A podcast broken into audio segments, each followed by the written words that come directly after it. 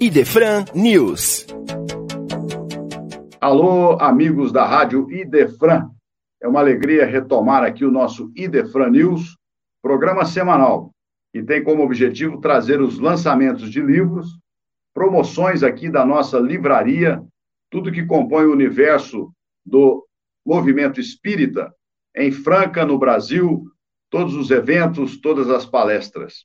Então é muito gostoso a gente trazer esses acontecimentos semanais, lembrando datas importantes e tudo que isso que faz parte aí do nosso querido espiritismo, essa doutrina consoladora. Hoje nós trazemos para vocês este livro do nosso querido Carlos Bacelli, o espírito Inácio Ferreira, A Caverna de Platão. Nesta obra, o espírito Inácio Ferreira traça um paralelo entre o mito de Platão e a condição do espírito encarnado.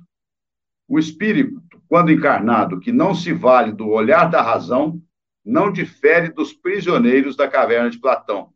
Não consegue enxergar além dos horizontes da matéria densa no corpo em que se encontra. Não obstante, infelizmente, também existem aqueles que secularmente estão acomodados à penumbra destas limitações, mesmo quando estão na erraticidade.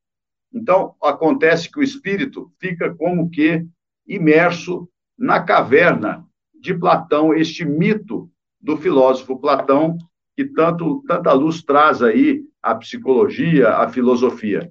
Então, não deixe de conferir este livro aqui na nossa livraria, A Caverna de Platão, pelo Espírito Inácio Ferreira, e a mediunidade do nosso querido Carlos Bacelli.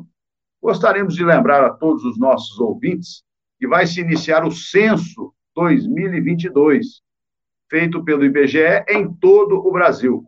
Portanto, quando você for abordado e se for questionado em relação à sua opção religiosa, diga sempre espírita kardecista, para que a gente possa firmar a posição do movimento espírita, da religião espírita aqui em nosso país.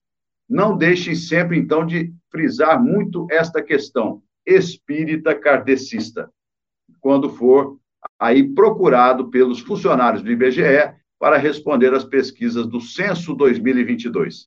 Ficamos por aqui.